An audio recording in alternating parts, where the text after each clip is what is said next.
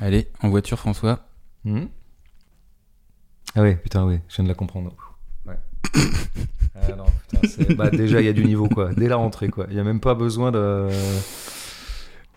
Pas besoin de chauffer, quoi. Direct, c'est drôle, quoi. Ouais, c'est bien.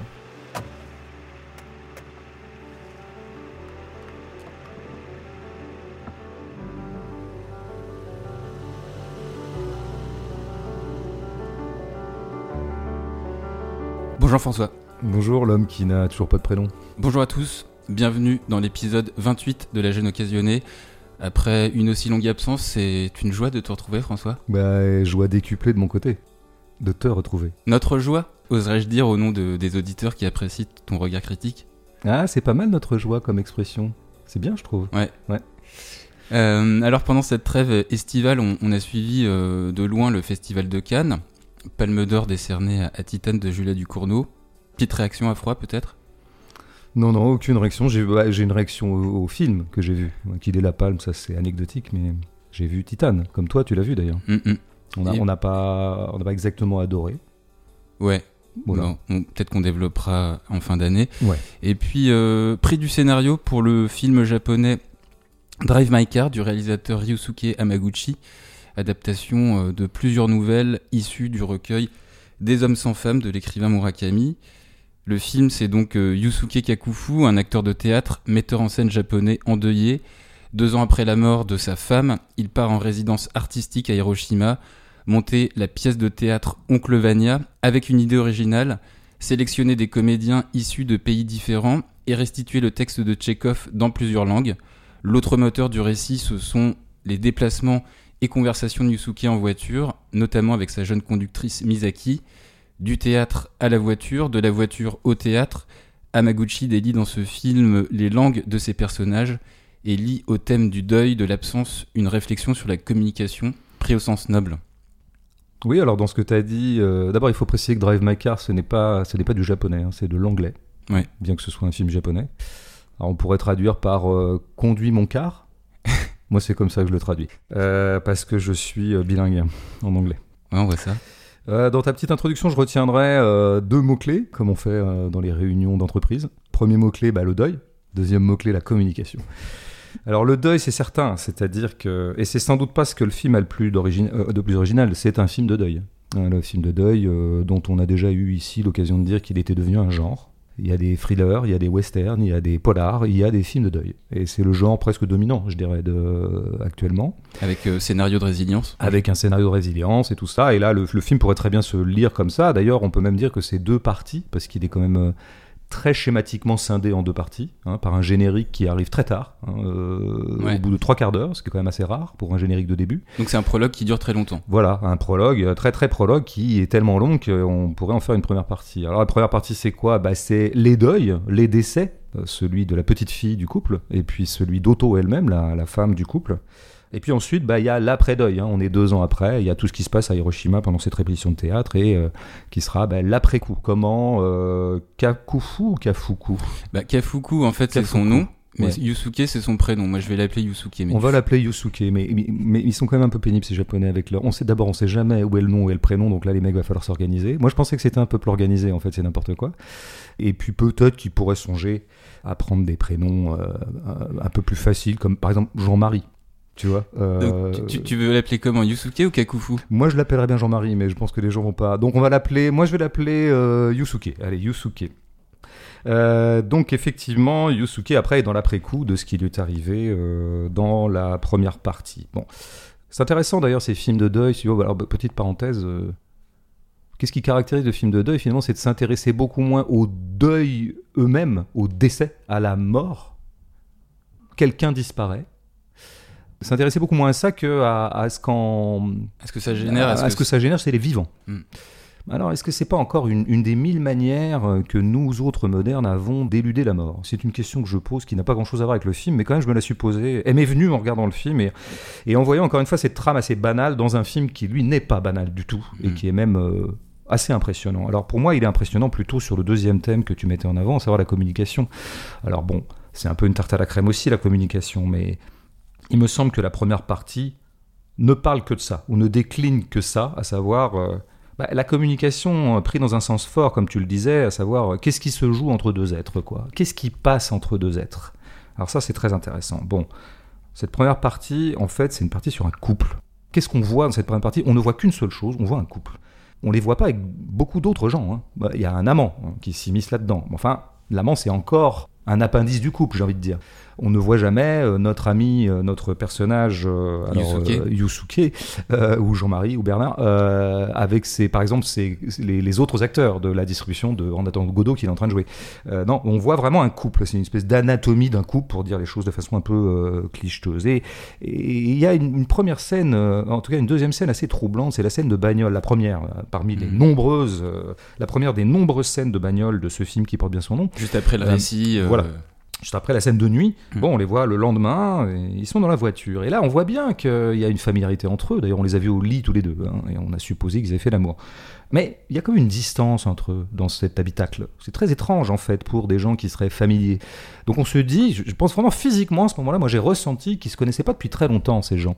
Qu'ils étaient plutôt amants, amants et maîtresses depuis quoi euh, Six mois, un an, bon, et tant. Or, nous apprendrons pas longtemps après qu'ils sont ensemble depuis très très longtemps, qu'ils ont même perdu une petite fille il y a longtemps. Depuis Alors, 20 il y, a- y y un trouble là-dedans, quoi. Je trouve qu'il y a une espèce de familiarité distante qui est la première dissonance de cette première partie que je trouve le, le plus beau moment euh, du film, quoi. Comme s'il y avait. Bah, il y avait une rupture de communication entre eux quand même, une espèce de froideur, quelque chose qui s'est glacé, une glaciation. Euh, Qui viendrait du deuil peut-être de la petite fille. alors voilà, c'est-à-dire que c'est ça l'enjeu pour moi. C'est-à-dire, c'est, euh, j'essaie dans cette première partie de décénariser cette distance. Parce que si je la scénarise, elle est beaucoup moins intéressante. Si je la scénarise, c'est effectivement ce qu'on peut se raconter, à savoir, ils ont perdu une petite fille. Et comme il sera dit d'ailleurs longtemps après dans le film, hein, bien après la mort d'Otto, euh, Yusuke dira qu'elle ne s'est jamais remise de la mort de cette petite fille. Et pour cause, comme on la comprend. Et que c'est ça qui aurait définitivement glacé leur relation. Eh bien, moi, je préfère décénariser cette affaire-là et prendre ce couple comme un couple lambda, en fait, indépendamment du deuil qu'ils ont euh, connu. Et de prendre très au sérieux cette euh, rupture de communication entre eux, ou en tout cas ce défaut de communication entre eux qui fait que, par exemple, ils se mentent, enfin, ils se disent pas tout. On voit bien qu'elle, elle cache qu'elle a des amants. Lui cache qu'il l'a découverte avec un amant. Et puis, il cachera d'autres choses aussi. Il cache qu'il fait des recherches euh, à propos d'un poisson qu'elle a évoqué dans une de ses, dans un de ses récits, les lamproies. Bon, il y a des petites dissimulations comme ça. Il cache que finalement, il n'est pas allé euh, à Vladivostok, euh, qu'il a dormi à l'hôtel. Bon, ça communique pas très bien, quoi. Voilà. Alors, euh, et là-dessus, il faut revenir à cette magnifique première scène, quoi. Moi, je pense que qui est pour moi une des plus belles scènes du film, La scène d'ouverture la scène d'ouverture. Donc, qui est absolument magistrale parce que parce qu'elle est troublante juste qu'il faut, quoi. Bah, Ça commence par un plan vide et ce plan est très très vite investi par Otto qui se redresse et donc elle rentre dans le plan, elle entre dans le plan et elle est seule dans le plan à ce moment-là. C'est très important qu'elle soit seule dans le plan. Une ombre Elle est, elle- elle est une ombre, d'ailleurs, elle est une silhouette, elle n'a pas de visage. Visage. C'est très intéressant. Et puis elle parle. Ah. Alors c'est très intéressant parce qu'elle parle stricto sensu, à ce moment-là, physiquement, elle parle toute seule. Elle parle toute seule. Bon, c'est la réalité physique de ce plan. C'est presque une vision fantomatique de ce qu'elle va Tout à fait, devenir. absolument. Là, il y a quelque chose. Déjà, déjà elle, est, elle est comme euh, la morte qu'elle va devenir. Bon. Mais indépendamment de ça, euh, il y a aussi ce qu'elle dit qui est très étrange et qui est une première dissonance aussi du film, euh, qui est remplie de dissonances intéressantes. La parole qu'elle fait, non seulement n'est pas physiquement adressée, mais en plus la texture même de sa parole n'est pas adressée puisque c'est un récit. Bon, alors il peut arriver que X adresse un récit à quelqu'un d'autre. Par exemple, moi, tout à l'heure, je suis arrivé et je t'ai raconté qu'hier j'avais fait ça.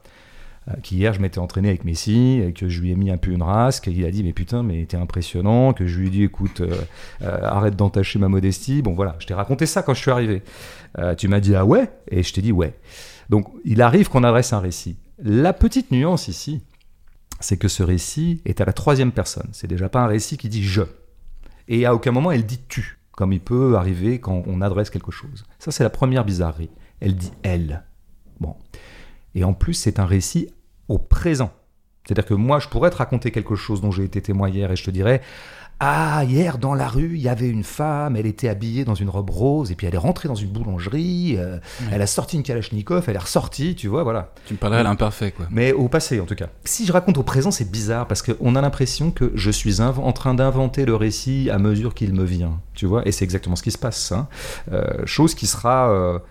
Élucidé euh, par la suite. Mais en attendant, dans la scène, il faut attendre très très longtemps, relativement longtemps en tout cas, pour voir apparaître l'interlocuteur, ou le pseudo-interlocuteur qui n'est pas un interlocuteur, qui est son mari, qui est donc euh, euh, Yusuke. Et puis enfin, il y a un plan qui les réunit tous les deux, mais vraiment en toute fin de séquence. Quoi. Donc en fait, l'essentiel de la scène aura été une scénographie d'incommunicabilité en fait. Hein. C'est-à-dire que les paroles de Otto ne sont pas véritablement reçues par Yusuke.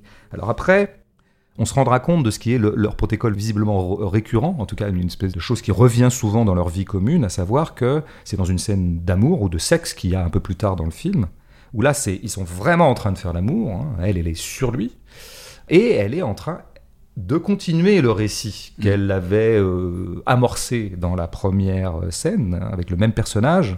Fille amoureuse d'un Yamaga, quelque chose comme ça. Et là, pour le coup, on voit bien qu'elle parle vraiment toute seule aussi. Lui, il la regarde ben, en étant totalement étranger à ce qu'elle dit. En tout cas, elle, n'y est pas pour lui. Donc, de nouveau, il y a quelque chose. Mais d'ailleurs, il, se, cache les yeux au moment de l'orgasme de sa Oui, tout à fait. Par une espèce de geste que moi j'ai interprété comme de pudeur que je trouve assez beau d'ailleurs. Mais à ce moment-là, on pourrait dire que cette façon qu'elle a de raconter des choses au moment où l'orgasme lui vient, euh, serait comme une métaphore, ou en tout cas une espèce d'hyperbolisation, euh, qui est une invention d'ailleurs de Murakami, puisque je pense qu'il l'a tiré, euh, bon, Dramacar est tiré d'une nouvelle de Murakami, mais cette idée-là, il l'a tiré d'une autre nouvelle de Murakami, qui s'appelle Sherazade, visiblement que je n'ai pas lu, et qui raconte précisément ça, une femme qui, dans l'orgasme, il lui vient des récits.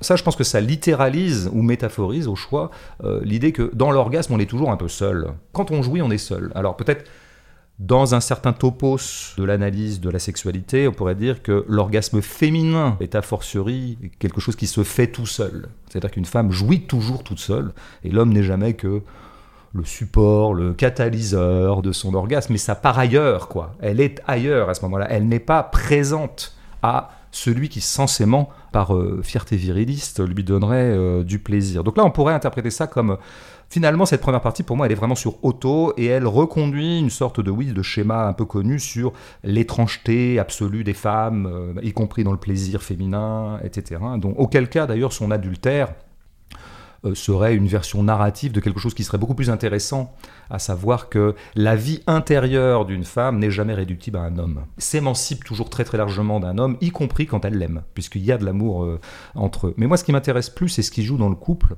Et c'est justement le fait qu'on va les voir après, on les a vus dans la voiture, commencer à raconter cette histoire à deux, puisque elle, on s'apercevra qu'elle elle en tire des scénarios pour des séries télé, mm. il l'aide un peu. Donc en fait, ils sont en train de raconter, de filer cette histoire de cette jeune femme qui euh, pénètre euh, chez son amoureux. Euh, Premier amour de lycée. Voilà. Il le raconte à deux. Et ça, je pense que c'est aussi une façon très intéressante de parler de justement comment comment dans un couple, y compris quand ils se parlent, eh ben, ils ne se parlent jamais et qu'il y a toujours, comment dire, quand on est deux, on est toujours trois. C'est-à-dire qu'il y a toujours une troisième personne qui est là. Et, là, justement, ce récit à la troisième personne incarne cette troisième personne. Il y a toujours une espèce de tiers espace qui se crée quand deux personnes communiquent, que ce soit d'ailleurs des amants, des époux ou des amis. Euh, c'est-à-dire que quand on se parle, il y a toujours une béance. Tu ne comprends jamais exactement ce que je te dis et je ne comprends jamais exactement ce que tu dis. Et donc se crée, se constitue une espèce de zone intermédiaire entre nous euh, qu'on investit un peu comme on peut, quoi. C'est-à-dire, comme une espèce de tierce personne ou de tierce réalité autour de laquelle, euh, dont l'un et l'autre, on s'empare plus ou moins bien. Alors évidemment, ce qui est génial avec ce qu'elle raconte, j'y insiste lourdement parce que moi c'est vraiment quelque chose qui m'a passionné dans le film, ce qu'elle raconte, donc effectivement l'histoire de cette jeune fille qui, amoureuse d'un de ses compagnons de lycée à qui elle ne parle jamais, s'introduit dans la maison de ce lycéen dont elle est amoureuse en secret, se couche dans son lit en son absence, est tentée de se masturber mais ne le fait pas, euh, on suggérera qu'elle laisse un tampon, euh, ce sera une suggestion de Yuzuke, entre autres suggestions scénaristiques. Et là on pourrait dire, bah, c'est pareil quoi ça reproduit exactement ce qui se joue en fait entre nos deux époux. Il y a une espèce d'amour à distance. Hein. C'est-à-dire que cette jeune fille se fait un trip amoureux en l'absence de l'objet de son amour, à savoir le jeune Yamaga, ce lycéen, etc. Et là, on pourrait dire, bah, c'est triste, en fait, c'est glauque. Et si elle est tentée de se masturber, c'est par dépit. Puisque le corps de l'autre euh, est, absent, bah, je ne peux que me masturber. C'est une espèce de plan B, euh, un peu, bon, euh, un pis-aller en quelque sorte. Ah, mais c'est moi, je pense que c'est pas comme ça qu'il faut le prendre il faut le prendre. Il n'y a de déclenchement amoureux et sexuel que dans la mesure où l'autre est absent. C'est-à-dire qu'il faut toujours un absentement du corps de l'autre, un absentement mental du corps de l'autre, pour que quelque chose comme de l'amour, c'est-à-dire une espèce d'extrapolation intérieure, de rêverie presque poétique intérieure, pour que cet amour ait lieu. Voilà, tout simplement. Donc je pense que ce qu'on appelle traditionnellement l'incommunicabilité, d'abord c'est un fait humain universel, on il y a toujours incommunicabilité entre deux êtres humains, mais c'est surtout une force. C'est ce qui permet à la vie intérieure des uns et des autres de se déployer. D'ailleurs, on voit bien que ce que fait Otto, elle est très créative pendant ses orgasmes. Elle-même, elle s'invente une vie intérieure, elle s'invente même une vie antérieure, hein, parce qu'il y a quelque chose d'un peu comme ça sur la réincarnation. Euh, elle imagine que cette jeune fille qu'elle imagine elle-même s'imagine qu'elle est une lamproie, qu'elle a eu une vie antérieure de poisson, en quelque sorte. C'est parce qu'il y a un défaut de communication que quelque chose comme un monde peut se déployer. Et en fait, si tu veux, pourquoi j'insiste tellement longtemps là-dessus parce que pour moi, il me semble que c'est la clé de cette première partie que je trouve admirable, et de pas mal d'autres choses dans le reste du film. C'est justement parce qu'il y a une béance entre les deux époux que cette première partie est tellement ample, qu'on a l'impression que on nous raconte un couple, mais en fait on nous raconte un monde. C'est fou ce qui se joue entre les deux. Pourquoi? Parce que précisément, la béance qu'il y a entre eux, si tu veux, ça crée du jeu entre eux. Tu sais comme on dit qu'on donne du jeu à une corde Il y a du jeu entre eux. Et puisqu'il y a du jeu entre eux, alors il y a de l'imaginaire. C'est à, nous, à nous de remplir en fait les, les béances. Et c'est évidemment au spectateur de se raconter à son tour le film qu'il est en train de voir. C'est d'abord pour ces trois premiers quarts d'heure que je mets ce film très haut. Hmm. D'ailleurs, qui est un peu à l'image aussi de ce, euh, de ce chant contre chant dans la voiture quand ils reviennent en fait de la cérémonie religieuse dédiée à leur fille défunte en fait. La caméra, si tu regardes bien, elle ne filme jamais le visage d'Otto. Elle est filmée euh, souvent euh, presque de dos en fait. Hmm. C'est à nous en fait d'actualiser euh, bah, je crois que ces émotions. Absolument, et donc ça reviendrait au premier plan où elle n'est qu'une silhouette, elle n'est qu'une espèce d'ombre chinoise, sans mauvais jeu de mots euh, crypto-asiatique, qui nous permet précisément de l'investir de tout un tas de choses. Mais ça, ça nous mène, je pense, euh, directement à ce qui est quand même la grande question du film, à savoir la question de l'acteur. Hmm. Je crois que tu voulais en parler. Bah, c'est une super transition que ah tu bah, fais là, François. Non, mais j'ai un peu progressé cet été. et tu sais pourquoi? Parce que j'ai fait beaucoup de paddle. Et le, paddle euh, te rend meilleur intellectuellement. Ah, je croyais que tu n'avais pas pris de vacances. Moi, je t'avais été. J'ai fait paddle, paddle, paddle. Alors ben oui, comme tu le dis, bah, formellement euh, le film euh, il repose pas seulement sur de la communication de couple, il y a de la communication d'acteurs, en tout cas ce que ce qu'on peut ressentir d'un point de vue de la restitution d'un texte en tant que spectateur. Le film donc il repose sur une base qui alterne scène de théâtre d'un côté, de l'autre scène de cinéma, sous-entendu de réel alternance du point de vue de la mise en scène, bien sûr, mais surtout de la direction des acteurs. Et à partir du mixage euh, entre ces deux arts, le réalisateur japonais Amaguchi fait ressortir deux types d'interprétations hétérogènes dans un même film. Si on compare par exemple le jeu des acteurs du film à celui auquel ils ont recours dans la pièce de Tchekhov, Oncle Vania, eh bien on remarque que du côté du théâtre, l'expressivité des visages pour souligner une émotion, l'intonation, la modulation des voix lorsque les acteurs sont sur scène sont plus marqués, le volume des voix plus élevé. A contrario, dans les scènes du film lui-même, les acteurs ne haussent jamais le ton, ne forcent pas les traits de leur visage ou les mouvements dans les gestes pour surligner une situation dramatique, exemplairement euh, dans la relation Yusuke-Oto ou même entre Yusuke et sa conductrice. Il y a une forme de platitude, de sobriété du jeu constante par rapport aux émotions charriées par le scénario, excepté à la fin, on en reparlera peut-être. Dans le film, cette distinction entre deux natures de jeux différentes, entre théâtre et cinéma, il y a un moment précis où ce que je viens de relever prend une tournure très théorique. Alors, euh, c'est au milieu du film, les comédiens sont en phase de lecture du texte de Tchekhov, avant d'entamer les répétitions purement théâtrales. Inlassable répétition pour les comédiens qui essaient de se départir des sentiments pour se concentrer sur le texte. À un moment, le personnage de Janice Cheng, la taïwanaise qui interprète le rôle d'Elena dans Clevania, se plaint de la méthode de Yusuke et de son côté mécanique en lui disant, je la cite, Nous ne sommes pas des robots. Et à l'aune des entretiens qu'Amaguchi a donnés à la presse, il s'avère que lui-même pratique cette méthode. L'idée étant de dire, répéter le texte de façon mécanique, seule manière pour que l'acteur puisse jouer spontanément, dit-il. Euh, la mécanique, euh, cette idée d'automatisme qu'il invoque dans le travail préparatoire d'un acteur avec son texte, ça fait presque mot pour mot allusion un recueil de notes du réalisateur français Robert Bresson intitulé Notes sur le cinématographe. Ces notes, ce sont euh, des recommandations théoriques de méthodes sur la manière d'atteindre le vrai en cinéma par opposition au faux lorsque par exemple un acteur surjoue une émotion et que le spectateur finit par ne plus croire à ce que se joue à l'écran. La question qui se pose, c'est pourquoi l'automatisme chez un individu aiderait-il un cinéaste à atteindre le vrai, une justesse artistique sur le tournage? Eh bien parce que dit Bresson, les modèles devenus automatiques, leur rapport avec les personnes et les objets autour d'eux seront justes parce qu'ils ne seront pas pensés. Il poursuit en disant que les 9 dixièmes de nos mouvements obéissent à l'habitude et à l'automatisme. Il est antinature de les subordonner à la volonté et à la pensée. Car selon Bresson, et par opposition, rien n'est plus faux dans un film que ce ton naturel du théâtre recopiant la vie et calqué sur des sentiments étudiés. Fin de citation. Bon, bah, ça fait toujours plaisir de, parler un peu de Bresson et de ce livre euh, décisif qui est Note sur les cinématographes, hein, qu'il faut, faut lire. Moi, je le relis euh, chaque soir. C'est simple, hein, il est assez court. Euh, voilà.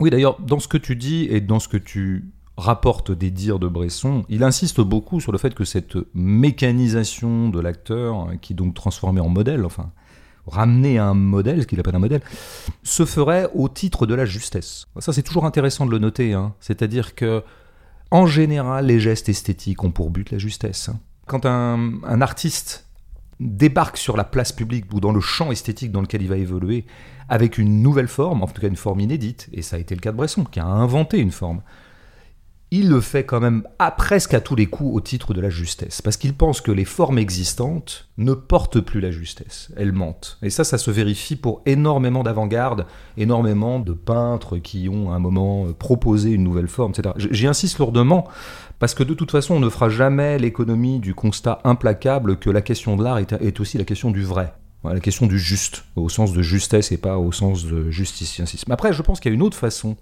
de défendre cette méthode bressonienne dont Amaguchi, directement ou pas directement, ça on n'a pas les infos vraiment, euh, semble euh, s'inspirer, en tout cas semble une sorte d'héritier.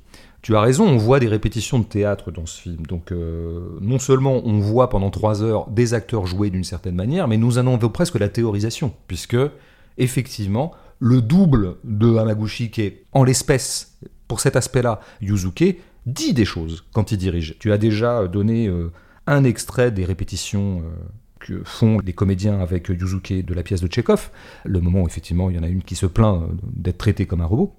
Et après, juste, ils disent que les comédiens, ils disent qu'ils ont l'impression de réciter des sutras. Tout à fait. Des textes il y a une comédienne qui dit ça. Donc les comédiens se plaignent. Alors, mais alors du côté de Yuzuke, il dit quoi? On l'entend dire quoi? On l'entend dire par exemple à un comédien euh, lis moins vite. Je le note. Intéressant. Articule.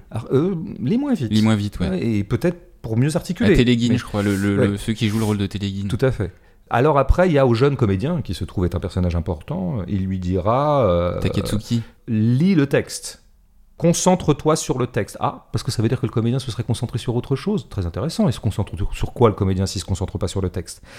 Il lui dira aussi, en tout cas on comprendra par la négative qu'il lui a demandé de ne pas exprimer. Puisqu'à un moment, le jeune comédien lui-même dit Ah, tu trouves encore que j'exprime trop. Donc on suppose qu'il lui a dit en amont N'exprime pas. Ah tiens, un directeur d'acteur dire à un comédien de ne pas exprimer. Donc on a tout ça là qui reconstitue un petit peu du bressonisme, du tout venant du bressonisme que tu viens un tout petit peu de résumer. Mais il faut en prendre acte. Et surtout, moi, ce que j'aimerais essayer de montrer, c'est pourquoi est-ce qu'il faut absolument empêcher les acteurs d'exprimer? Ce qui est quand même assez contre-intuitif. Hein. Parce qu'en général, les acteurs, on leur demande d'exprimer, et eux n'ont de cesse que de vouloir exprimer. Et c'est bien pour ça qu'ils font la gueule. Il y en a une qui dit que c'est on est des robots, il y en a un autre qui dit qu'il s'endort, hein, un petit peu pendant les répétitions, à cause des langues étrangères, on y reviendra. Il y en a donc une autre qui dit oh là là, on fait que lire le texte. effectivement, ce qu'on voit là, c'est ce qu'on appelle une lecture sur table, hein, dans le processus de répétition d'une pièce, et en général, on commence par une lecture sur table, et puis qu'il y a quand même un moment où on abandonne le texte, on se met debout, on se met en situation, puis on se met à vraiment répéter, ce que mm. les comédiens appelleraient vraiment répéter. Or, il se trompe que pour Amaguchi, bah, vraiment répéter, c'est ce qu'ils font là. Euh, c'est quand même euh, une méthode. Donc, les acteurs se plaignent, et pour cause, ils se sentent contraints.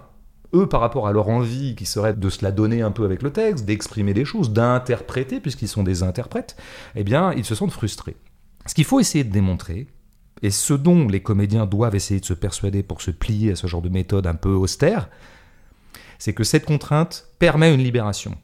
Alors qu'est-ce qu'elle libère, cette contrainte? Elle libère le texte. Elle libère le texte. Il faut prendre les choses très simplement. Si j'ai une réplique de Tchekhov à lire, à dire, je choisis de pleurer en la disant, je prends un exemple extrême. Peut-être que j'ai raison, peut-être que ça se défend que cette réplique était pleurable. Mais en tout cas, en pleurant, c'est-à-dire en exprimant quelque chose par mes larmes et par mon savoir-faire d'acteur, eh bien, je rends cette réplique univoque. Elle n'est que triste. elle ne devrait inspirer que de la tristesse. Et donc du coup, je casse quelque chose comme la polysémie de cette réplique. Ce qui va euh, d'autant moins bien avec Tchekhov que la grandeur de Tchekhov, c'est quand même précisément d'avoir inventé une drôle de zone géniale et tellement propre à la vie, qui est qu'en fait on ne saura jamais si Tchekhov a écrit des comédies, des drames, des tragédies, et que chaque réplique est un peu toujours les trois. C'est ça le génie de Tchekhov. C'est vraiment, c'est très simple. Hein. Toutes les répliques, tu pourrais en pleurer, en rire, ou t'en accabler tragiquement. Et donc, du coup, pour maintenir cette polysémie, ça vaudrait pour Tchekhov pour plein d'autres textes, mais là c'est Tchekhov, bah, il vaut mieux qu'en fait l'acteur ne propose aucune interprétation. Comme ça, si l'interprète n'interprète pas, alors du coup, moi, le spectateur, je peux laisser libre cours à la multi-interprétation que permet le texte. C'est ça que j'appelle libérer le texte et laisser le texte parler dans sa polysémie, dans sa grandeur, dans son amplitude. Donc encore une fois, on contraint les acteurs pour libérer quelque chose, et c'est vraiment de libération du texte qui est des questions. Il faudrait que le texte arrive à, parler de lui-même, euh, laisser parler le texte, parce qu'il dit des choses. Si c'est un grand texte, il faut le laisser parler. Bon, alors je finirai en disant qu'il y a, y a trois figures que propose euh, Amaguchi, trois figures d'agencement entre texte et corps, qui vont complètement dans le sens de libérer le texte. Le premier, c'est cette idée géniale, idée géniale parce que simple, tellement simple et génial qu'on regrette toujours de ne pas l'avoir eu avant lui, des cassettes. Yusuke écoute euh, Oncle Vania en cassette dans sa voiture, dit par sa femme, enregistré par sa femme. Enregistré par sa femme. ce qui ajoute encore un truc, c'est qu'en fait on entend la voix de la morte. Enfin, c'est quelque chose quand même. Dans un premier temps, c'est une voix de vivante puisque la première fois elle est encore vivante, mais après c'est la voix de la morte. Donc déjà c'est pas rien, ça donne du bon. Bon, c'est une idée très simple, une idée très réaliste d'ailleurs. Hein. Il y a des comédiens qui fonctionnent de cette façon-là, mais ça donne quoi finalement? Ça donne que nous, à l'écran, physiquement, il se passe quoi? C'est toujours ça l'important. C'est physiquement, il se passe quoi pour nous quand on a ces scènes-là de cassettes dans la bagnole? Ben, C'est que le texte de Tchekhov, il est libre comme l'air. Il sort dans l'air, si tu veux. Il n'est pas porté par un corps, donc il n'est pas brimé par un corps. Il n'est pas brimé par une expression. Et les belles répliques de Tchekhov, elles volettent comme ça dans le plan. Elles sont dans le volume du plan, quoi. Alors parfois, il arrive que lui dise quelques répliques parce qu'il répète quand même un peu le texte de Vania, ou alors il veut répéter le texte des autres pour mieux le connaître. Mais globalement, ben, ces répliques, elles sont dans le volume du plan, et donc là, elles sont parfaitement rendues à leur amplitude euh, possible. C'est vraiment un, procédé, mais d'une simplicité biblique et qui est d'une fécondité extraordinaire pour les sens, et qui rend justice à l'amplitude de ce texte. Il y a une autre façon de faire à peu près la même chose, de libérer le texte, c'est ce qu'il fait avec cette magnifique invention de la muette. Euh, prenons les choses toujours de façon très phénoménologique et simple. Qu'est-ce que ça fait quand tu as face à toi, spectateur de ce film, une muette, qui n'est pas sourde d'ailleurs, mais qui est muette, qui s'exprime par le langage des signes, et qui est en train d'exprimer par le langage des signes coréen un monologue de Tchekhov. Et elle est traduite en même moment. Ben, Qu'est-ce qui se passe à ce moment-là? Elle est traduite d'ailleurs par celui qui s'avérera être son euh, compagnon. C'est la première scène où elle apparaît. Hein. Ben, ça fait que tu as une disjonction entre le texte et le corps. Le corps a sa vie propre, et c'est un corps magnifique, c'est toujours beau de voir le langage des signes. C'est super émouvant le langage des signes, en fait, tout le temps. Et au cinéma, bah, là, on a le temps de le voir mieux qu'on ne le voit dans la vie, parce que c'est vrai que c'est pas, c'est pas courant qu'on croise des gens qui utilisent ce langage, surtout qu'ils ne nous l'adressent pas dans la mesure où on ne le comprend pas. Là, au cinéma, on a le temps de voir à quel point c'est divinement étrange cette affaire de langage des signes, quand même. Et puis, dans le même temps, bah, tu as euh, bah, le texte qui a sa vie propre, puisqu'il est traduit en légère désynchronie. Du coup, le texte est libre aussi. Alors, quand en plus on attend rétroactivement que ce sont deux amoureux, alors ah, bon bah alors là, ça c'est c'est les noces disjointes entre le texte et, le corps quoi. Donc c'est vraiment euh, extraordinaire. Alors ça prendra aussi euh, un, truc sur scène. Parce que quand elle le fera sur scène, ce sera la scène finale là, à la toute fin, je veux dire. Quasiment le plan final. Ouais, ouais, ouais. Sur lequel je reviendrai peut-être. Avant l'épilogue. Je, je, suis pas complètement convaincu par ce plan. Mais il y a un truc qui est de toute façon pas mal, c'est que euh, puisqu'elle ne dit pas le texte, il faut le surtitrer, il faut l'afficher. Et donc du coup, le texte est rendu à son impression la belle parole muette qui s'appelle la littérature. C'est ça la littérature. C'est des phrases, elles sont muettes, elles sont noires sur blanc. Et on les déchiffre muettement. Muettement. Il n'y a pas de son. Donc là, la littérature est rendue à elle-même. Elle est rendue à sa belle polysémie qui est que elle n'induit pas la tonalité dans laquelle on doit le dire. À sa propre puissance, en fait. Ben, tout à fait. surtout si c'est bien écrit. De toute façon, je pense que c'est ça un peu le modèle chez Bresson, si tu veux. C'est cette idée que il ne faut pas que l'acteur exprime, il faut que le texte vienne s'imprimer sur lui. Voilà. Il faut que le monde vienne s'imprimer sur lui. Et donc lui, il faut qu'il soit une créature passive, qui reçoive les choses plutôt qu'il les émette. C'est en cela qu'il est modèle. Les choses viennent sur lui. Bah là, tu as le texte qui s'imprime dans le plan, grâce au surtitrage. C'est une très très belle idée. Alors évidemment, ça sera repris par le surtitrage est aussi nécessité par le fait que ce soit des pièces multi, multilinguistes. C'est du multilinguisme en fait. Multilinguiste je sais pas si on dit ça, une pièce multilinguiste, mais en tout cas en plusieurs langues, avec un, pratiquement une langue par comédien, si j'ai bien compris. Quasiment. Euh, alors c'est vrai de Godot au début, quand on le voit interpréter, ça sera vrai d'un premier Vania qu'on voit euh, subrepticement interpréter le temps de voir que Yusuke renonce au rôle, et puis ça sera vrai évidemment des autres fragments de Vania. Bon, donc là pareil, tu as l'imprimage du texte grâce à cette idée du surtitrage, c'est quand même un, premier bénéfice. Alors après, il y a, un autre bénéfice de ce multilinguisme pour moi par rapport à notre question de l'acteur, parce que de prime abord, on pourrait dire c'est un peu un truc de branchouille, ça. Tu vois, on, dirait, on dirait un peu un coup de théâtre pour faire venir des deniers internationaux. Ça se fait pas mal, ça. Mm. On va faire une distribution internationale, comme ça, on aura des thunes de la Corée, du Japon, de Taïwan, et hop, bam, bam, bam. Et puis en plus, ce sera sous-tendu par un discours à la con du genre, mais en fait, finalement, quelle que soit notre langue, nous pouvons nous comprendre, puisque nous sommes des humains, nous sommes universels, et Tchekhov, sans déconner, n'a pas de frontières. Bon, autant de discours un peu bidons. Alors qu'en fait, je pense que l'intérêt du multilinguisme, c'est l'inverse. C'est pas du tout de dire que par-delà les langues, on se comprend. Pas du tout. C'est de faire en sorte qu'on se comprenne mal. Il faut qu'on se comprenne mal. Parce que c'est là que du coup, et là j'en reviens, reviens à ce que je disais dans, tout à l'heure à propos de Otto et des récits nocturnes d'Otto et de l'incommunication entre les deux époux, c'est parce qu'il y a une perte dans la traduction, comme on dit. Hein, Lost in Translation, c'est dans cette perte qu'il se passe quelque chose. C'est parce que je ne te comprends pas, toi l'italien qui me parle, que je perçois d'autres choses. Il peut se déclencher quelque chose de beaucoup plus intéressant que le sens de ce que tu as à me dire, de ce que tu as à me communiquer, en fait. Et je pense que c'est ça qu'il en attend, le metteur en scène Yusuke, c'est qu'ils ne se comprennent pas bien pour que autre chose passe entre eux que la simple communication. Parce qu'en fait, la communication, c'est chiant. C'est-à-dire que si toi, tu as quelque chose à me dire, et tu me le dis, et je le comprends absolument comme tu as voulu me le dire, mais du coup, il se passe plus rien entre nous. C'est-à-dire que simplement, on devient des communicants de l'Elysée, là, ou des communicants pubards. Mm. On fait passer notre message. On avait un truc à dire, c'était acheter des bananes. C'est parfaitement rentré dans le cerveau du consommateur qui va acheter des bananes. En fait, c'est triste. Un autre aspect qui est pas mal dans ce multilinguisme, et d'ailleurs c'est un peu dit par Yusuke ici ou là, c'est que puisqu'ils ne se comprennent pas, ils ne perçoivent de la langue de l'autre non pas son sens, mais sa physique, la consistance physique du langage, et donc son rythme, sa musicalité. Mais c'est ce que Maguchi dit dans les interviews, il dit qu'il croit très fortement à la puissance de l'écoute dans le jeu.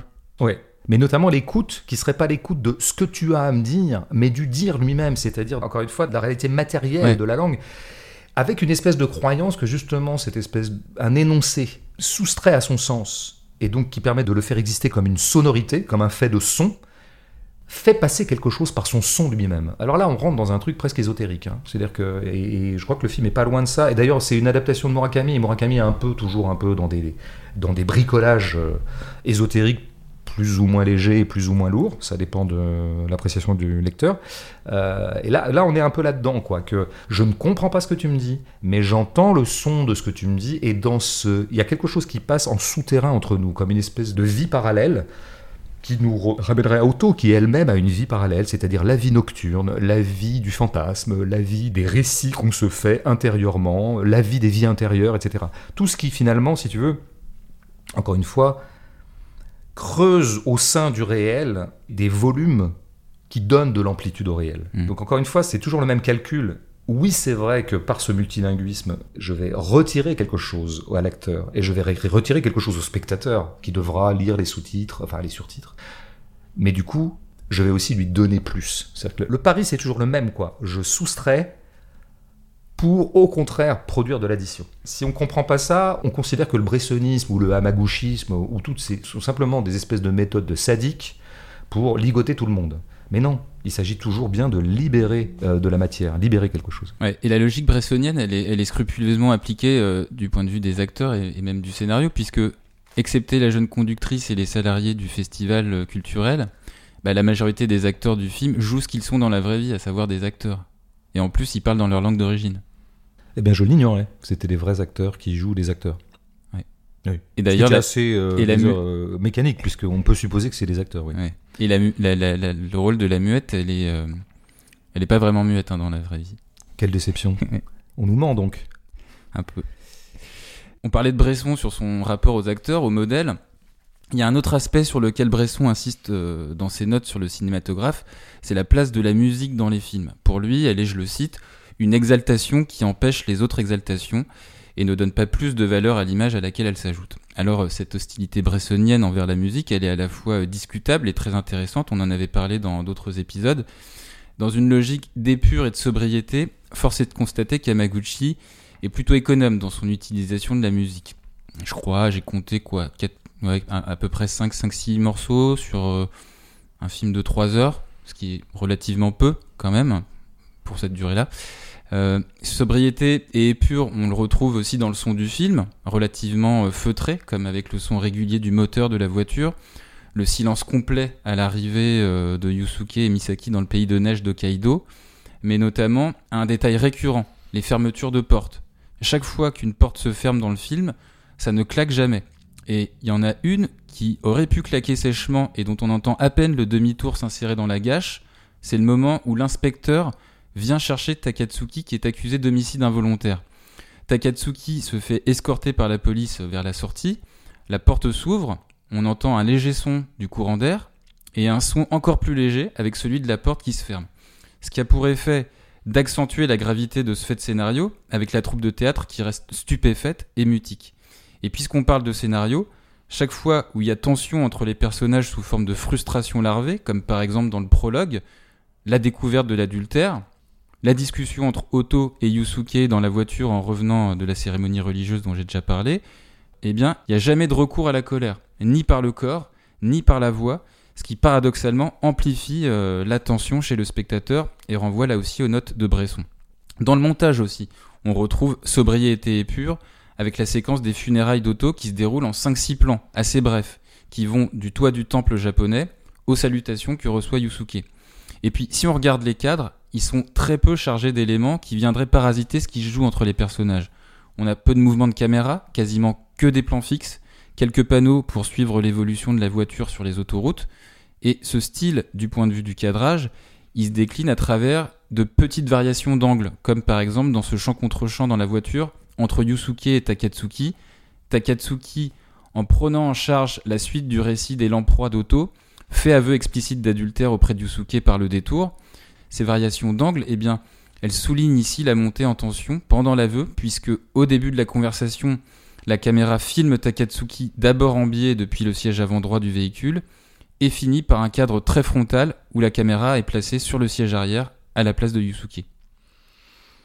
Bah, en fait, ce que tu viens de faire euh, consisterait à, à donner presque un équivalent euh, formel, une analogie formelle, une analogie de mise en scène à ce qui se joue du côté de la direction d'acteur. Auquel cas, tu es d'une cohérence, euh, moi je dirais admirable. Admirable. Je suis, je suis admiratif. Mais c'est intéressant de voir qu'il y a une continuité entre les deux, quoi. Que le même esprit préside à la façon dont on dirige les acteurs et à la façon dont on découpe une scène, dont on la fabrique à base de plans, de plans qui sont articulés les uns aux autres. C'est-à-dire qu'il y a quand même le travail minimal de fabrication d'un film, quoi. Euh, moi, je me demandais justement finalement ce que j'ai dit sur les acteurs, tu vois, est-ce que je sais pas si Bresson le dirait comme ça, mais il y, a une expression que lancent souvent les metteurs en scène de théâtre notamment et peut-être de cinéma à leurs acteurs quand ils sont pas contents de leur surexpressivité, ils disent ne commente pas, ne sois pas dans le commentaire. Drôle d'expression, mais qui est très courante, hein, que j'ai souvent entendu euh, quand il m'est arrivé de travailler dans ce genre de, mm. de dispositif. Alors, qu'est-ce que ça voudrait dire, par exemple, formellement, une mise en scène qui ne se commente pas, qui ne fait pas dans le commentaire? En première analyse, on pourrait dire un peu ce que tu as dit d'ailleurs. Qu'est-ce que serait l'équivalent d'un visage impassible tel que préconisé par une logique de l'inexpression? Bah, Ce serait par exemple un plan fixe. Un plan qui ne serait pas dans le commentaire de l'action serait fixe. Alors évidemment, c'est pas vrai, un plan fixe n'est jamais neutre. C'est pas parce qu'un plan est fixe qu'il ne dit rien en lui-même. Un plan fixe peut être tout à fait expressif. Mais disons qu'on va dire que c'est le moindre d'expression possible, quoi. Comme le visage impassible serait le statut minimal de l'expression d'un visage, sachant qu'un visage exprime toujours quelque chose le visage est pris dans la fatalité de l'expression. C'est-à-dire que moi, si je débarque quelque part et que je suis impassible, que je ne manifeste rien en expression, on va noter que je suis en train d'inexprimer. On n'échappe jamais à la malédiction de l'expression. Et donc le plan fixe n'échappe pas lui-même à la malédiction de la signification. Mais disons quand même que quand on voit un cinéaste dont le plan de base, le plan master, on dirait le plan étalon serait un plan fixe, ça situe quand même toujours un peu un cinéaste, quoi. Toujours un petit peu qu'il opère dans une certaine euh, sobriété. Alors après, si le jeu inexpressif libère le texte. Qu'est-ce que libère? Une mise en scène inexpressive ou une mise en scène que tu as appelée sobre Parce que moi, c'est ça qui m'intéresse, c'est que on aime bien la sobriété, mais pourquoi est-ce qu'on l'aime en fait la sobriété? Parce qu'on pourrait très bien aussi aimer la profusion, le déchaînement. D'ailleurs, il y a des cinéastes baroques qu'on peut très beaucoup aimer pour ça. Mm. Euh, on aime aussi parfois un cinéma qui, au contraire, euh, ouvre totalement les vannes, quoi. Bon, mais c'est vrai qu'on a un a priori positif sur la sobriété, Ben, parce que la sobriété de la mise en scène libère quelque chose. Et donc, moi, je pense qu'elle ne libère pas le texte, hein, pour le coup, enfin, en tout cas à la marge, elle libère les situations.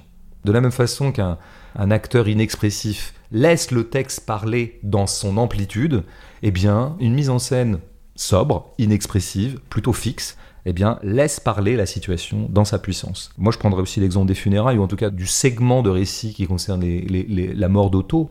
Je note une première chose, c'est qu'entre le moment où il la découvre morte Mm. euh, Dans dans l'appart, l'appartement ouais. et euh, les funérailles, il y a une ellipse. Un certain nombre de choses sont ellipsées quand même, il faut le dire. Raconter, c'est toujours ellipsé, mais celle-là, elle est pas mal l'ellipse, parce qu'on voit bien ce qu'on aurait pu mettre dedans. On aurait pu mettre euh, lui appelant les flics, ou les pompiers, ou L'ambulance qui arrive, ou, ouais, euh, lui massage dans l'ambulance cardiaque. avec elle, massage cardiaque, mort, etc. Hôpital, ah là là, on lui apprend la nouvelle, peut-être que lui-même apprend la nouvelle à la mère d'œuvre. Il y a plein plein de choses qu'on a vues et revues. Mais précisément parce qu'on l'a vu et revu, bah, Maguchi considère que c'est peut-être pas la peine de les montrer.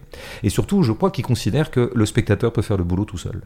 C'est-à-dire qu'une mise en scène sobre aussi, c'est qu'elle ne fait pas à la place du spectateur quelque chose que le spectatateur pourrait faire mécaniquement. Elle fait confiance au spectateur d'une certaine En quelque façon. sorte, à ses habitudes narratives, à peut-être son vécu aussi. Il sait très très bien, hélas, comment ça se passe en général euh, l'après-décès de quelqu'un. Tout le monde a plus ou moins vécu ça. La mise en scène sobre, on pourrait dire que son premier commandement, ça serait euh, là où finalement euh, tu n'as rien de très original à faire, abstiens-toi. Hein, de la même façon que ce fameux proverbe, euh, si tu n'as rien à dire euh, de plus intéressant que le silence, tais-toi. Bah, euh, c'est vrai que si tu n'as rien à, montrer de plus intéressant que ton ellipse, bah ellipse. Voilà. Bon. Alors après, on se retrouve au funérailles, tu l'as dit.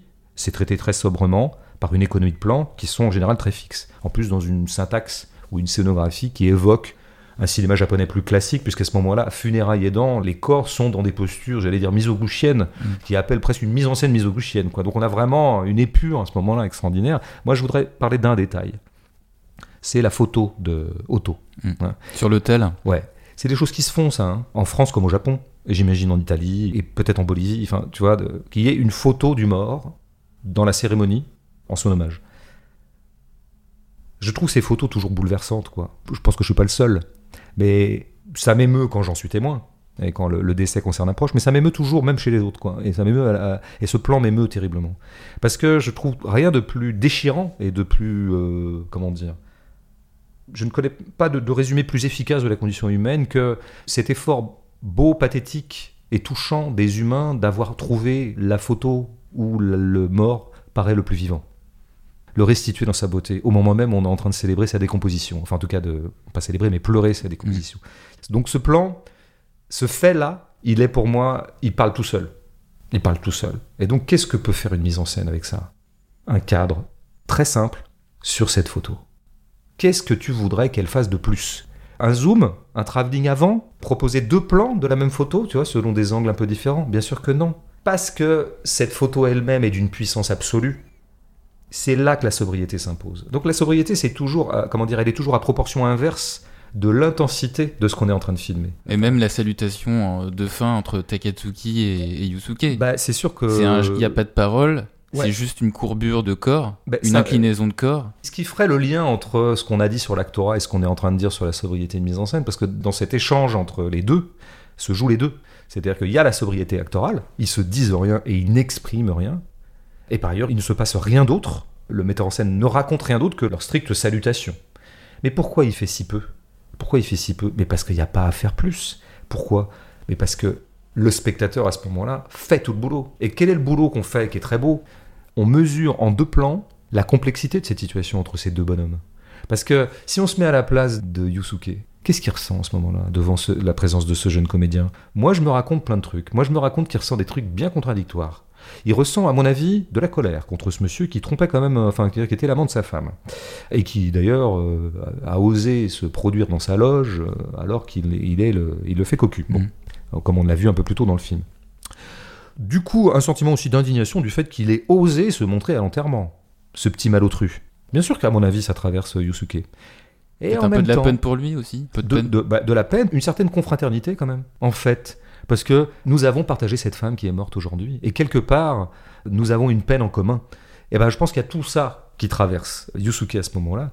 Et c'est parce que l'acteur ne fait rien que je peux me raconter tout ça. Parce que si jamais l'acteur avait choisi une de ces trois modalités, à savoir l'indignation, la colère, le sentiment d'indécence ou le sentiment d'une peine commune, eh bien, il m'aurait sapé les trois autres. Donc c'est toujours le même truc, de laisser le spectateur restituer la complexité d'une situation en l'espèce la complexité de ce qui peut jouer entre ces deux-là. Hmm. Euh, Drive My comme son titre l'indique, euh, c'est un film où la voiture occupe une place centrale.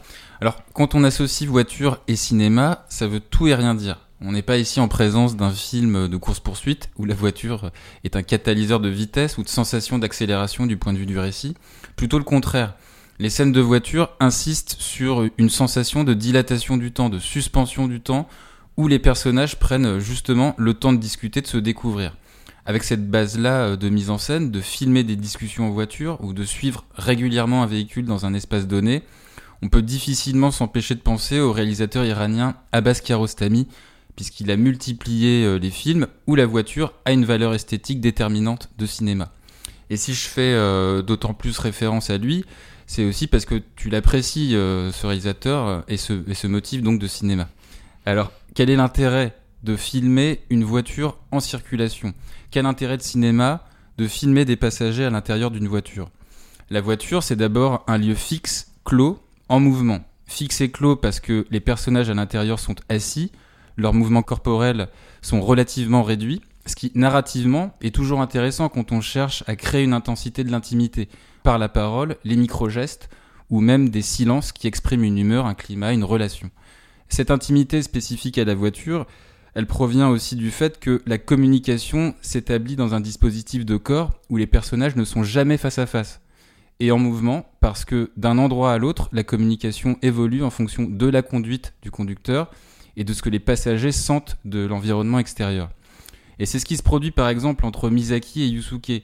Les personnages sont connectés par le mouvement de la voiture, la conduite maîtrisée de Misaki. Ce mouvement, cette conduite de Misaki, c'est la raison pour laquelle Yusuke peut se laisser aller à des conversations d'ordre de la confidence, quand il lui parle notamment de sa femme disparue. Ils ne se connaissent pas, se parlent peu au début, et sont situés dans la voiture l'un derrière l'autre. Ici, indépendamment des mots et de leur économie, de l'atmosphère générée par le dispositif voiture, on ressent par exemple l'évolution de la relation entre la conductrice et son passager par le choix des angles qui accompagnent leur degré d'intimité grandissant. De champ contre champ, quand ils échangent par rétroviseur interposé, qui font l'aller-retour entre l'avant du véhicule et l'arrière, les valeurs de plan glissent peu à peu vers une égalisation, notamment lorsqu'ils reviennent du dîner de chez Yonsu, puisque Amaguchi les filme en alternant leurs deux profils à partir d'un cadre identique. Une logique qui va jusqu'à mettre au même niveau ces personnages sur le même plan lorsqu'ils fument leur cigarette à l'avant après l'aveu d'adultère de Takatsuki. Ce qu'on peut dire aussi de la voiture dans ce film, c'est qu'elle permet d'être en quelque sorte au diapason de l'état d'esprit des personnages. Soit elle permet d'errer, comme c'est le cas quand ils vont contempler la déchetterie euh, d'Hiroshima, soit elle permet de s'évader intérieurement, par la conduite pour Misaki, l'écoute de la cassette d'Oncle Vania pour Yusuke. Alors, ce rapport esthétique au monde passe bien entendu par le rythme lent des conversations en voiture, les silences qui induisent l'intensité de cette communication, et aussi par ce qui se passe à l'extérieur de la voiture. Filmer la voiture de l'extérieur permet à nous, spectateurs, de prendre le temps d'observer dans quel environnement urbain ou rural évoluent les personnages, les routes, les villes japonaises. Et si le cinéma pourrait modestement se définir comme étant une succession d'images et de sons en mouvement, rien de plus hypnotique que de suivre le cheminement d'une voiture notamment dans les tunnels sur l'itinéraire d'Hokkaido. Une hypnose qui, d'une certaine manière, nous ramène à l'expérience d'une suspension du temps, d'une dilatation. À l'heure où nos vies sont de plus en plus régies par les flux de toute nature, l'hypothèse serait que c'est aussi ça que permet le cinéma et l'art, faire l'expérience d'une temporalité à l'échelle humaine. Ouais, ouais, bah moi je pense que oui, oui, le cinéma.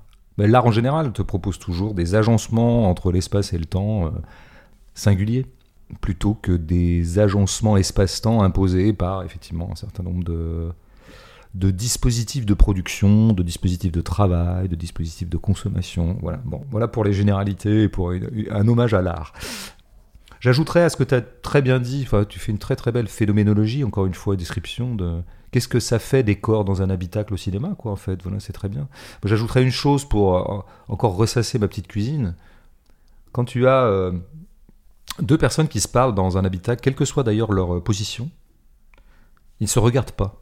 Ouais, ils sont pas face à face. Ouais. Moi, j'ai longtemps, mon corps a souvent ressenti qu'il adorait discuter dans une voiture qui roule donc par exemple moi sur la place du passager, n'ayant pas le permis, Ouais. donc toujours conduit, et euh, la personne qui conduit.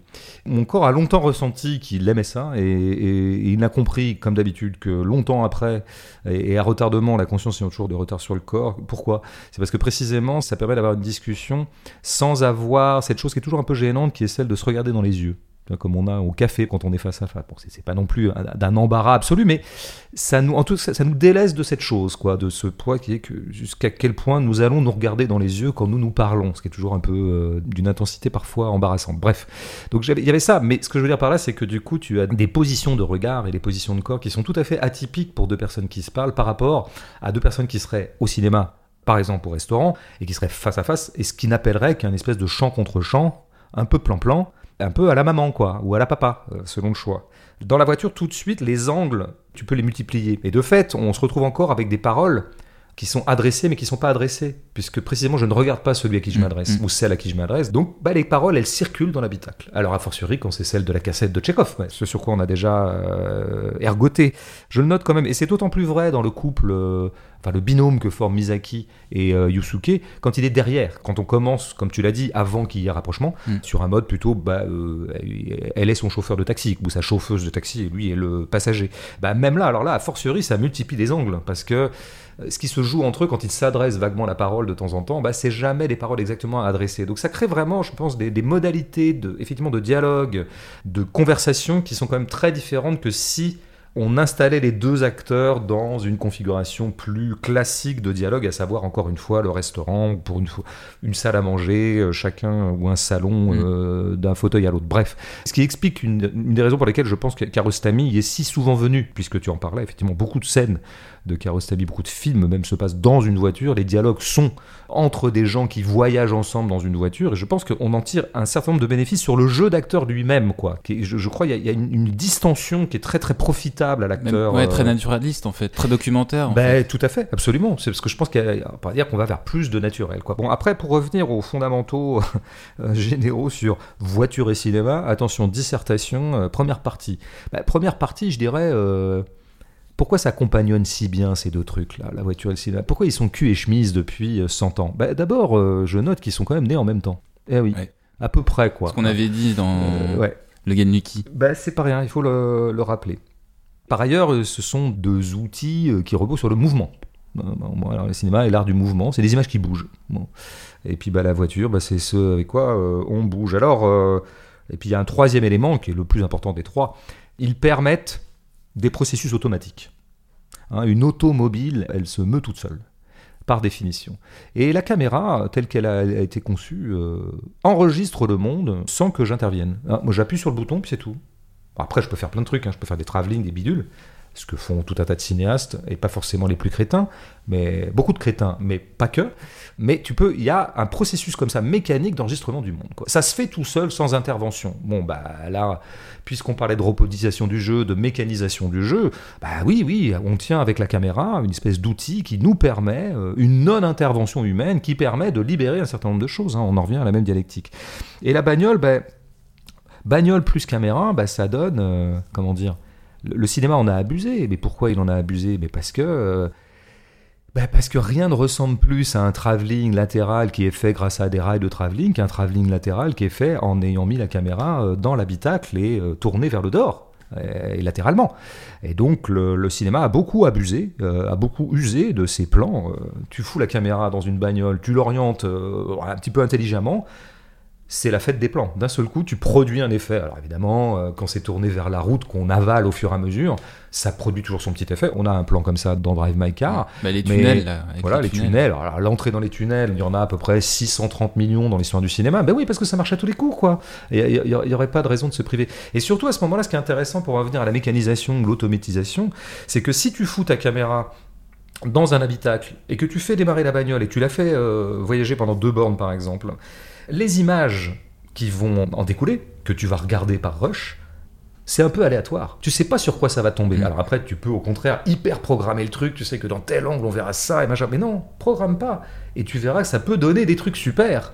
Et donc, on est, c'est quand même, voilà, il faut bien mesurer que l'automobile plus la caméra et ou la caméra, ensemble ou séparés, c'est d'abord le prodige de l'automatisme. Et les bonheurs, les bonheurs inopinés et impromptus que peut créer l'automatisme. Mm. Bon, alors dans un film qui justement joue sur la mécanique, c'est quand même très très intéressant. Il y a, il y a un, il y a un plan d'ailleurs qui, qui résume très bien ça, c'est quand je crois que Yusuke vient de découvrir que euh, Otto était en train de coucher avec euh, voilà coucher avec euh, son amant. Takatsuki, ouais. Il redescend et là il y a un plan de- d'ouverture des portes automatiques de l'ascenseur sur la bagnole, la fameuse Saab qu'on va Mm. voir beaucoup, la Saab rouge. La Saab 900. T'as les portes automatiques qui ouvrent sur cette bagnole et c'est tout. Le plan ne sert à rien d'autre. Et la bagnole à ce moment-là prend une espèce d'existence autonome, quoi, comme si elle était, alors on va dire le cliché, un personnage à elle toute seule.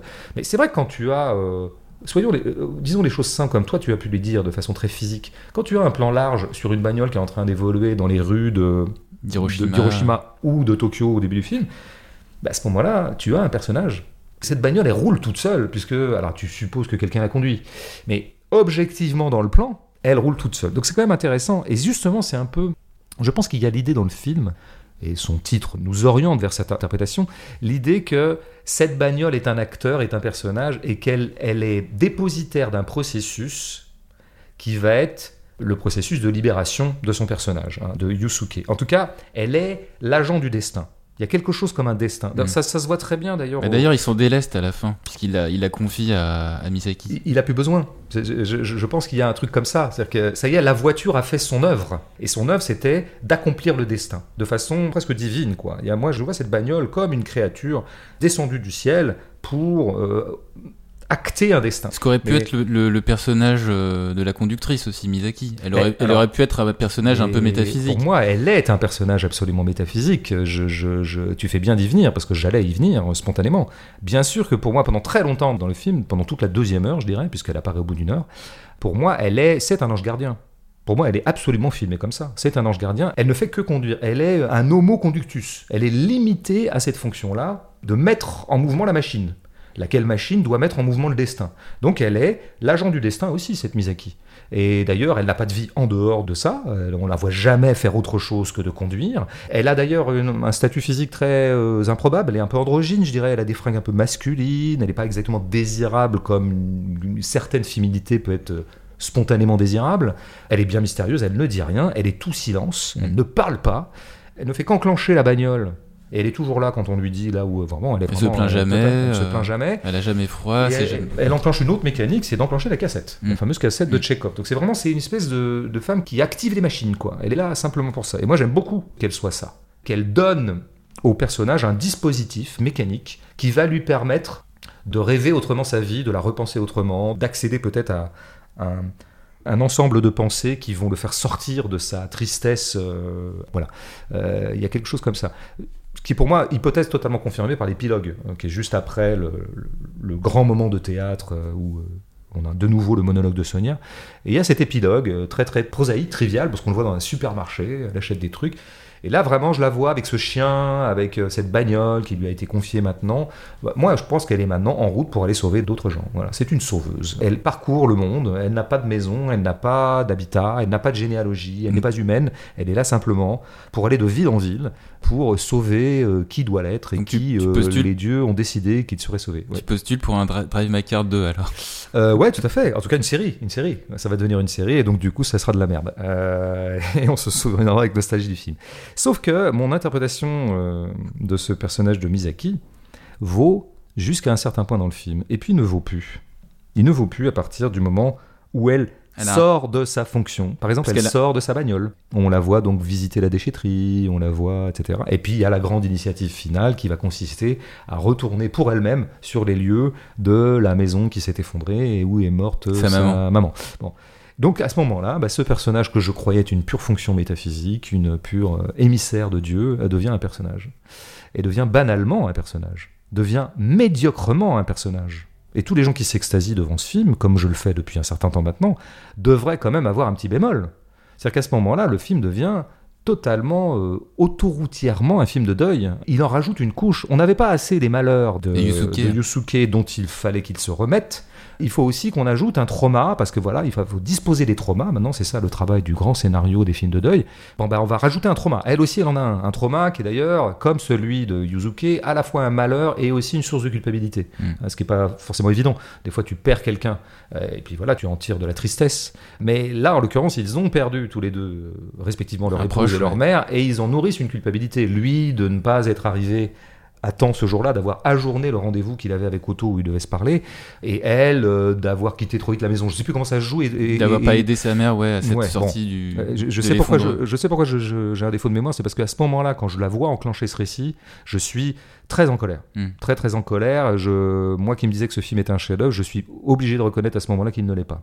Il ne l'est pas, parce qu'à ce moment-là, il rentre dans des balises extrêmement euh, euh, ouvertes. Et, surtout, je, pourrais dire que dans la troisième heure, il fait absolument l'inverse de ce qu'il a fait pendant les deux premières. Parce que dans les deux premières, nous avons, toi et moi, salué sa sobriété, l'inexpressivité, la divine inexpressivité. Et là, à ce moment-là, précisément ce qu'il est en train de raconter, c'est qu'il faut enfin exprimer. Enfin, Yuzuke va se libérer, puisque eux qui ne se parlaient pas vont se mettre à se parler. Lui va libérer une parole, il va finir par dire des choses qu'il n'avait jamais Il dites. a pleuré aussi Euh, un voilà, peu. il va pleurer un peu. Donc en fait, on aimait bien le fait qu'il ne pleure pas, et d'un seul coup, il se met à pleurer. Bah, qu'est-ce que c'est que ce bordel? Non mais qu'est-ce que c'est que ce film qui est bressonien pendant deux heures et, anti-bressonien pendant trois heures? Et à ce moment-là, moi je me dis, mais alors, quel Amaguchi, euh, sur quel Amaguchi puis-je parier pour les films à venir? Est-ce que ce sera le bressonien des deux premières heures, ou est-ce que ce sera le cinéaste euh, très très euh, standard qu'il est dans la troisième? Il y a des beautés dans la troisième par ailleurs. hein. Il fait ça plutôt beaucoup mieux que les autres. Je, je, je... Il devient pas mauvais d'un seul coup. En tout cas, ce que ça raconte est tout à fait à l'inverse. Je veux l'idée que finalement, on pourrait très bien relire, à contrario du bressonisme, la fiction qu'on nous a racontée depuis deux heures. En fait, ce qu'on croyait imputer à une sobriété du jeu était en fait une pathologie. Nous croyons que Yuzuke préconisait la robotisation de ses acteurs parce qu'il est bressonien. Nous pouvons maintenant nous dire, moi j'en ai le soupçon, qu'en fait, euh, l'actrice avait raison de lui reprocher qu'il robotisait. S'il robotisait, c'est parce qu'il n'avait plus accès aux sentiments. Et s'il n'avait plus accès aux sentiments, c'est parce qu'il n'avait pas fait le deuil de son épouse et éventuellement de sa petite fille. Tu vois, Mhm. on n'est plus du tout dans le même scénario, on est dans deux scénarios totalement contradictoires. Dans un cas, nous avons une sobriété assumée, revendiquée, affirmée. Et dans un autre cas, nous avons une sobriété qui est en fait à mettre sur le compte d'un empêchement de notre personnage. Empêchement dont euh, Misaki va l'aider à se défaire. Donc, par exemple, si tu compares la très belle scène entre euh, Yuzuke et le jeune comédien, euh, quand c'est dans le salon de l'hôtel, dans le bar de l'hôtel. le premier, le Ouais. premier verre. Premier verre. Et après, il y a la scène de bagnole, qui est dans la troisième heure. Hmm. Bah, c'est pas la même. Désolé, tout, c'est une chose et son contraire. Dans la première, nous avons exactement tous les attendus qu'on a essayé de décrire, à savoir, par exemple, ils ne se regardent pas, ils sont disposés face au comptoir, donc on a une circulation de la parole qui est intéressante, euh, multi-anglais, et surtout, ils ne se disent pas un certain nombre de choses. Nous, nous savons ce que ces deux personnes pourraient avoir à se dire, et ils ne se le disent pas. Et c'est ça qui est bien, puisque du coup, on fait le voyage nous-mêmes, enfin, on fait le travail nous-mêmes. Dans la, la- la scène de bagnole, là, la bagnole, elle devient effectivement, bah, comment dire, une espèce de substitut du divan, mais une divan à, à- à usage collectif. hein. On se mettrait tous les deux sur le siège arrière et on se parlerait les yeux dans les yeux, et les yeux commenceraient à se mouiller, hein, les, les yeux du jeune comédien se mouillent, ouais. vraiment se mouillent très explicitement. Et là, enfin, on se dit des choses. Je te dis que je savais que tu étais l'amant de ma femme. Moi, je te dis que je savais que j'étais amoureux d'Otto. On se dit des trucs. Ah bon, bah donc en fait, Ravenkar, c'est euh, l'histoire d'une parole euh, retenue qui finalement finit par euh, s'exprimer. Moi, j'aimais bien l'idée de Drive My Car, à savoir, je te laisse les clés. Je vais me laisser porter par quelque chose. Et donc, je vais me laisser porter par le destin. Moi, j'étais là-dessus. Mais en fait, à la fin, c'est plus ça. Drive My Car est l'équivalent métaphorique de il faut que je lâche prise. Et nous revoici arrivés à cette tarte à la crème de lâcher prise. Euh, Simplement, Yuzuke, c'est quelqu'un qui euh, peinait à lâcher prise et enfin, il peut exprimer ses sentiments. Il se laisse aller. Et donc, Misaki, à ce moment-là, n'est plus un ange gardien, n'est plus une créature céleste. Euh, Elle est devenue euh, une psychiatre. C'est moins bien, si tu veux. Je trouve que la troisième heure restreint les deux premières. Je donnerai un dernier exemple avec le texte de Vania et avec le monologue final de Sonia. Hmm. Magnifique monologue. La première fois qu'on l'entend, c'est un moment génial. Il est dans son habitat, qu'il a rendez-vous avec Otto. Otto lui a dit le matin, rentre ce soir, il faudra qu'on se parle. Il a rendez-vous avec elle pour se parler. Au lieu de quoi, il s'arrête. Il ne va pas à l'appartement et il passe du Tchekhov. Et il passe le monologue de Sonia. Mm, Dans sa voiture. Et à ce moment-là, on a tout. On a tout ce qu'on a essayé de décrire. C'est magnifique. le Tchekhov qui prend de l'amplitude parce que voilà, il se promène dans l'air. Monologue magnifique. Gros plan impassible sur Yusuke avec cette très belle idée du collier, c'est-à-dire des larmes à la place des larmes, des fausses larmes, mais qui sont peut-être un peu vraies. Mais ça, c'est génial, tu vois. Est-ce qu'il pleure Est-ce qu'il pleure pas? Ambiguïté. Bien. Et puis finalement, ben, on sait très bien que c'est parce qu'il n'y est pas allé qu'il euh, trouvera Otto euh, morte. Bon, ben, cette scène est parfaite pour moi. Après, le monologue, il apparaît euh, une deuxième fois. C'est quand la muette le dit. Et non pas la mouette de Et non pas la mouette de Tchekhov, la muette, la mouette. Bon, bah, bon, bah voilà. On attendait la première grande blague de l'année, c'est fait. Voilà. Non, bravo, non, franchement, la mouette, la ouais. Alors, je. Bon, écoute, tu me troubles. bon, en tout cas, dans cette scène de casting, hein, je parle de celle-là, le monologue arrive toujours à avoir un essor propre. C'est-à-dire parce qu'il est porté par une muette, et donc j'ai dit en quoi précisément ça restituait la littéralité du monologue, et que le texte arrivait à exister par lui-même. Cela dit, elle s'adresse déjà à. Elle regarde dans les yeux Yusuke. Mais à ce moment-là, il y a encore l'ambiguïté. Elle s'adresse à Yusuke lui-même ou au metteur en scène. Au metteur, en scène. Oui, au metteur en scène. Si elle s'adresse au metteur en scène parce qu'elle est en train de passer un casting, tout va bien. Mais ça reste ambigu. La dernière scène devant laquelle tout le monde s'extasie, moi évidemment, il est difficile de résister à, ce dernier monologue sur scène de Sonia. Bien sûr que c'est difficile, de résister hein. parce que c'est beau, parce que le monologue est magnifique, etc. Et en même temps, du point de vue de l'ouverture des choses, je n'aime pas cette scène parce qu'elle referme tout. Elle rabat le monologue de Sonia qui, depuis le début, avait sa vie propre qu'on pouvait faire voyager euh, à l'envie, à l'infini. Bah, maintenant, ce monologue est typiquement rabattu sur euh, la scène elle-même. C'est-à-dire, ça y est, on a resserré le jeu. Tu vois, le monologue, il est restreint à son efficacité pour ces deux corps-là, pour ces personnages-là. Et surtout, tout ce qui s'est joué à ce moment-là, depuis le début, entre Tchekhov et Drive My Car, tu vois, il y avait du jeu entre les deux. Depuis le début, il y avait Tchekhov d'un côté, dans l'oreille gauche, et il y avait Car dans l'oreille droite les deux circulaient librement, s'agençaient de façon très multiple et aléatoire, et donc il y avait du jeu entre eux, comme j'ai dit qu'il y avait du jeu entre les deux époux. Et puis d'un seul coup, ben, l'un se rabat sur l'autre.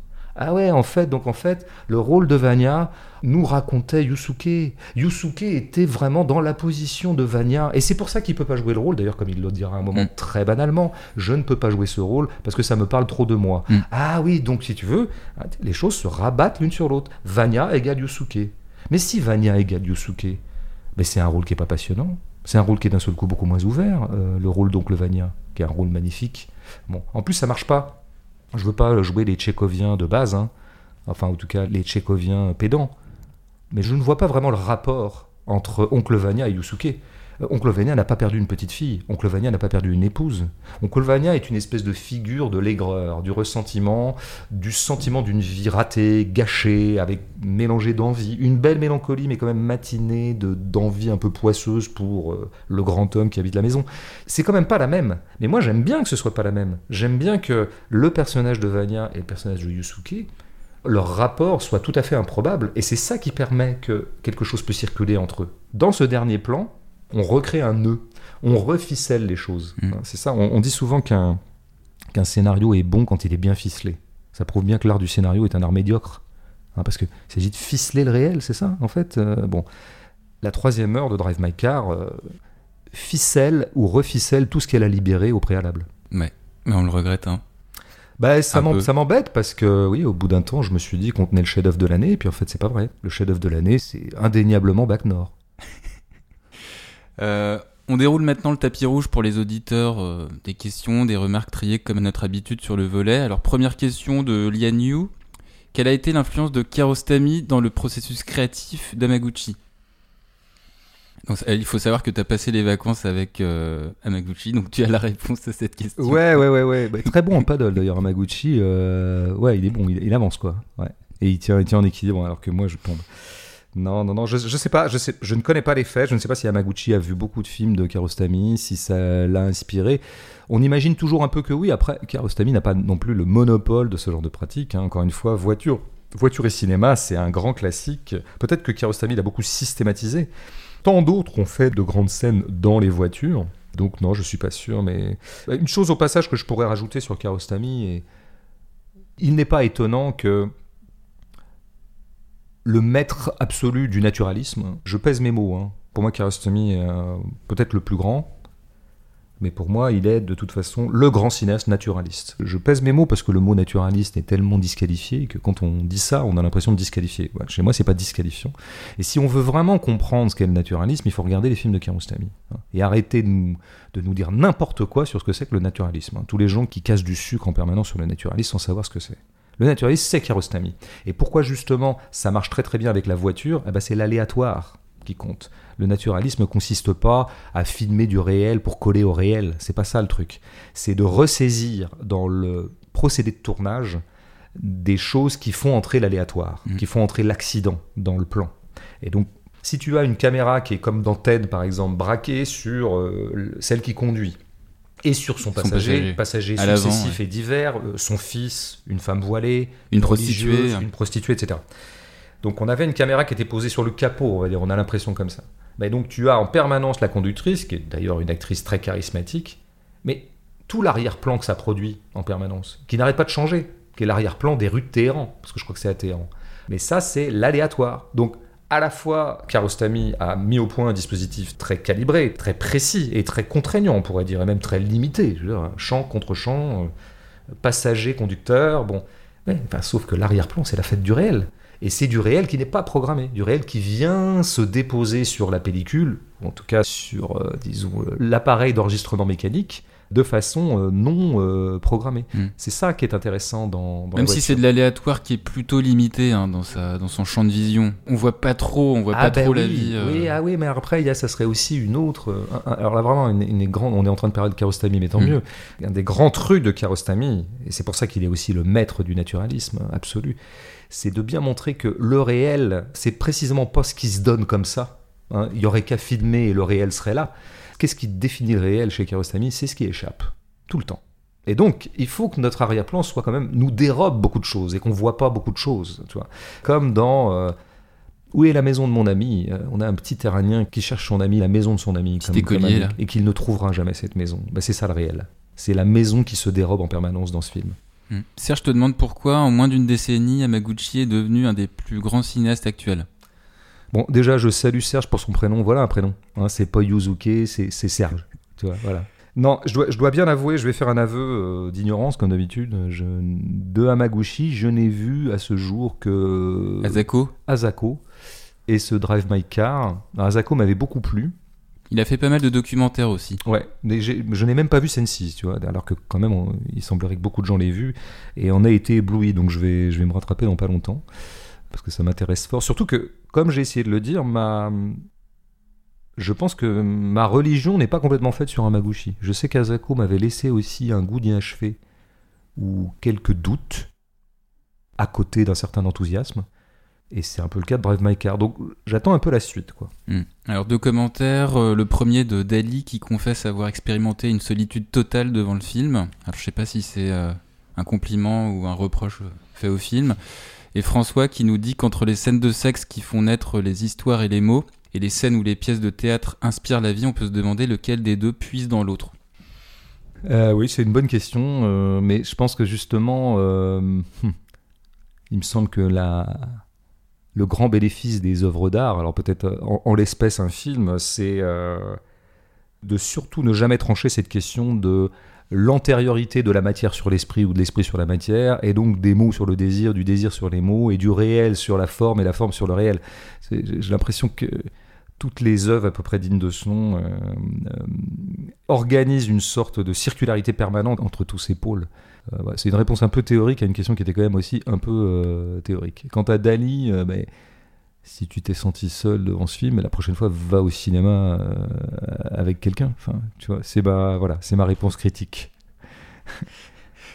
Il Euh. devrait y avoir des, des espèces de blabla cinéma comme il y a Blablacar, tu vois. Hmm. Du co-cinéma comme il y aurait du covoiturage. euh. Ouais, je suis en train de lancer a- une start-up là. Je- Ouais. Mine de rien, je suis en train de lancer une start-up qui nous rapportera quand même plus d'argent que ce podcast. Ça, je pense.